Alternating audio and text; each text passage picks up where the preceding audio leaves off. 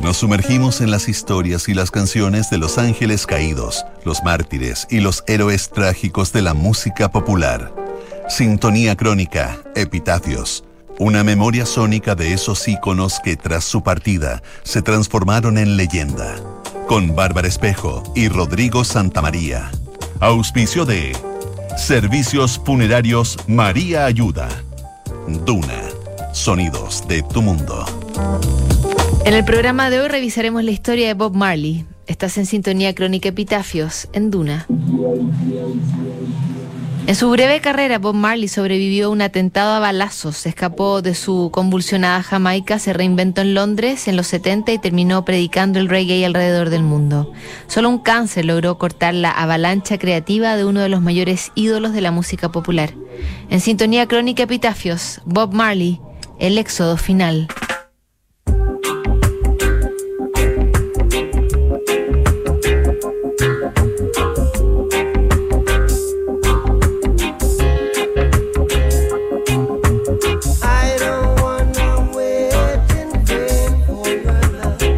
El 26 de junio de 1978, Bob Marley cumplió una de las costumbres más célebres de sus giras. El artista invitó a un grupo de periodistas de música y realizó un partido de fútbol, el deporte que practicó durante toda su vida. En medio de una jugada, Marley recibió un pisotón en el pie derecho de parte de un crítico de la revista Rock and Folk. El dolor de la lesión lo siguió acompañando en los días siguientes y tuvo que visitar un doctor. El diagnóstico fue desolador. Bob Marley sufría un melanoma maligno y se recomendaba con urgencia amputar el dedo. El artista jamaicano se negó. Su religión Rastafari se lo impedía. Dos años después, Bob Marley estaba trotando en el Central Park de Nueva York cuando cayó desplomado. La noche anterior había realizado un concierto a tablero vuelto en el Madison Square Garden y sus energías estaban puestas en el público norteamericano, el único que aún no se rendía al influjo del reggae. La visita al hospital entregó pésimas noticias. El cáncer se había extendido al cerebro, pulmones, hígado y estómago, y los pronósticos eran lapidarios. A Bob Marley, profeta del reggae, máxima figura de la cultura jamaicana, le quedaban meses de vida.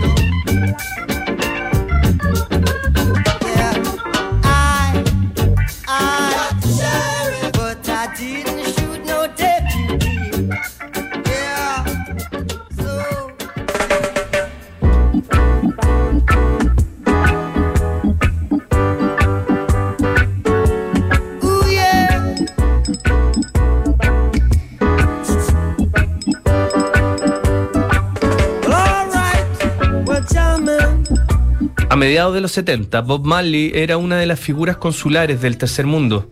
El artista jamaicano había crecido en un entorno popular en las calles de Kingston y luego había abrazado la ideología Rastafari, un movimiento místico que perseguía la causa panafricana. Marley además era visto como un personaje neutral dentro del conflicto político que por esos días asolaba la isla de Jamaica. En diciembre de 1975 el ambiente estaba crispado en el país caribeño. El primer ministro Michael Manley del Partido Popular estaba en plena campaña de reelección y competía con el conservador Edward Siga del Partido Laborista. Cada facción tenía fuerzas de choque en los barrios y era frecuente las balaceras en las calles de Kingston. En medio de esa violencia política, Bob Marley se comprometió a hacer un concierto por la paz que casi le costó la vida.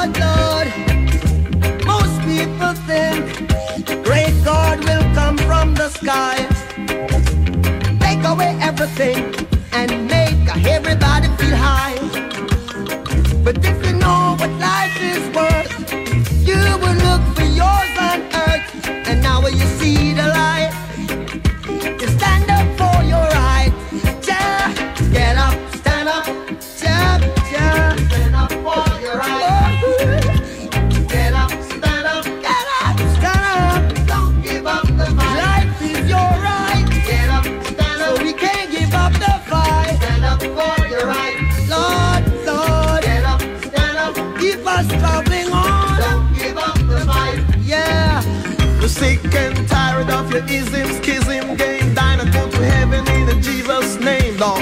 We know and we understand. Almighty God is a living man. You can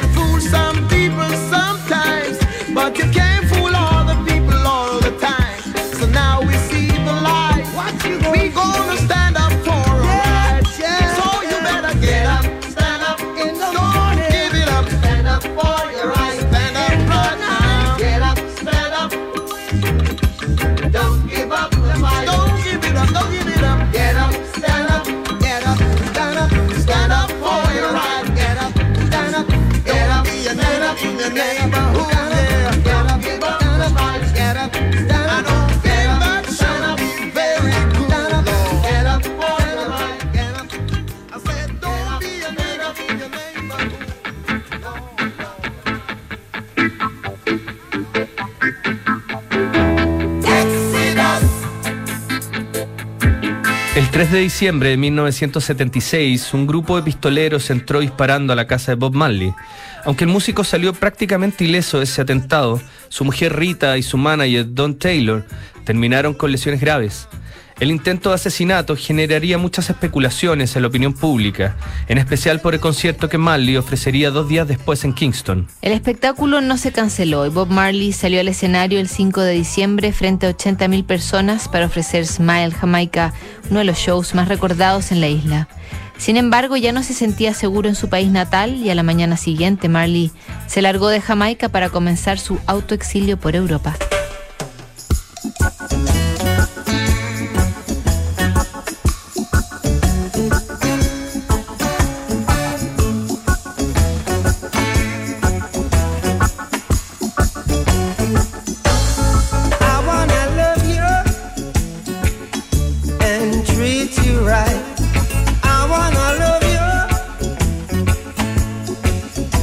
every day.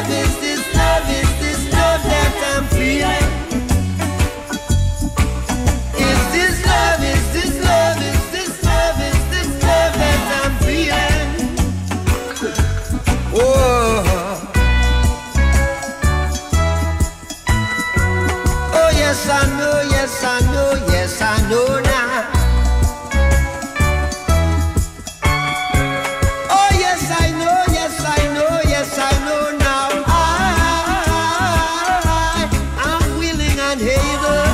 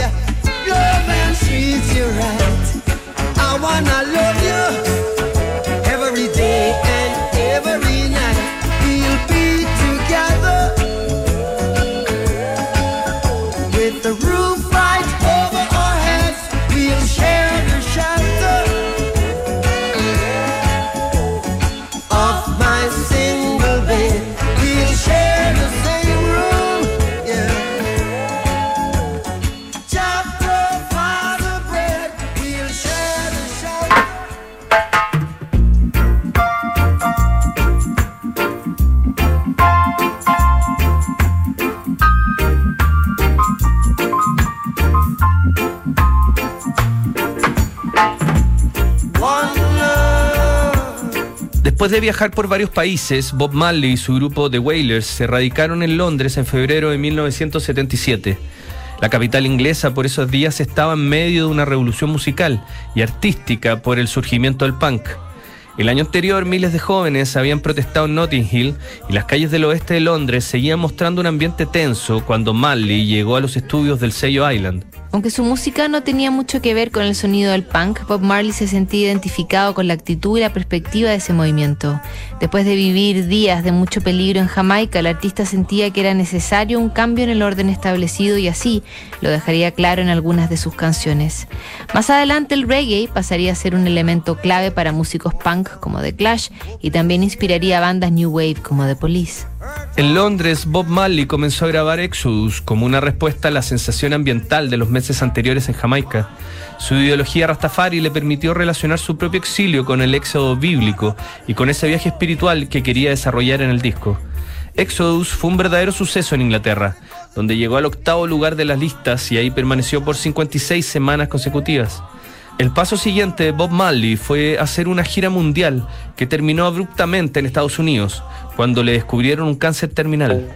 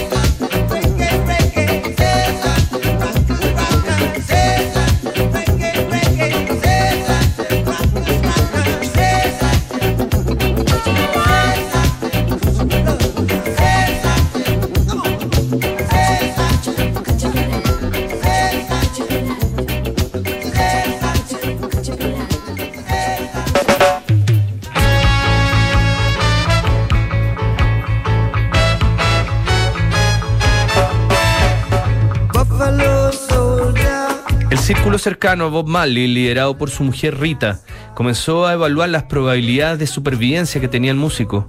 A esas alturas el pensamiento mágico lideraba las opiniones para seguir un tratamiento y viajaron a Alemania, a una pequeña clínica enclavada en los Alpes. Ahí Marley se puso a cargo del doctor Joseph Issels, quien tenía un oscuro pasado como nazi médico de la SS. Sus métodos poco ortoojos, que incluían transfusiones de sangre y todo tipo de privaciones, no tuvieron mayores resultados. Después de cinco meses, Bob Marley deja Alemania para volver a su Jamaica natal, con mínimas esperanzas de vida. Bob Marley no alcanzó a llegar a Jamaica. En pleno vuelo sufrió una descompensación y tuvieron que aterrizar en Miami, donde fue internado en una clínica. Su estado era terminal y apenas podía tener los ojos abiertos mientras era rodeado en su cama por su familia y sus más cercanos. Sus hijos, Steven y Siggy, escucharon sus últimas palabras. Canta la canción El dinero no compra la vida. Bob Marley, la leyenda del reggae, soltó su último aliento el 11 de mayo de 1981. Tenía solo 36 años.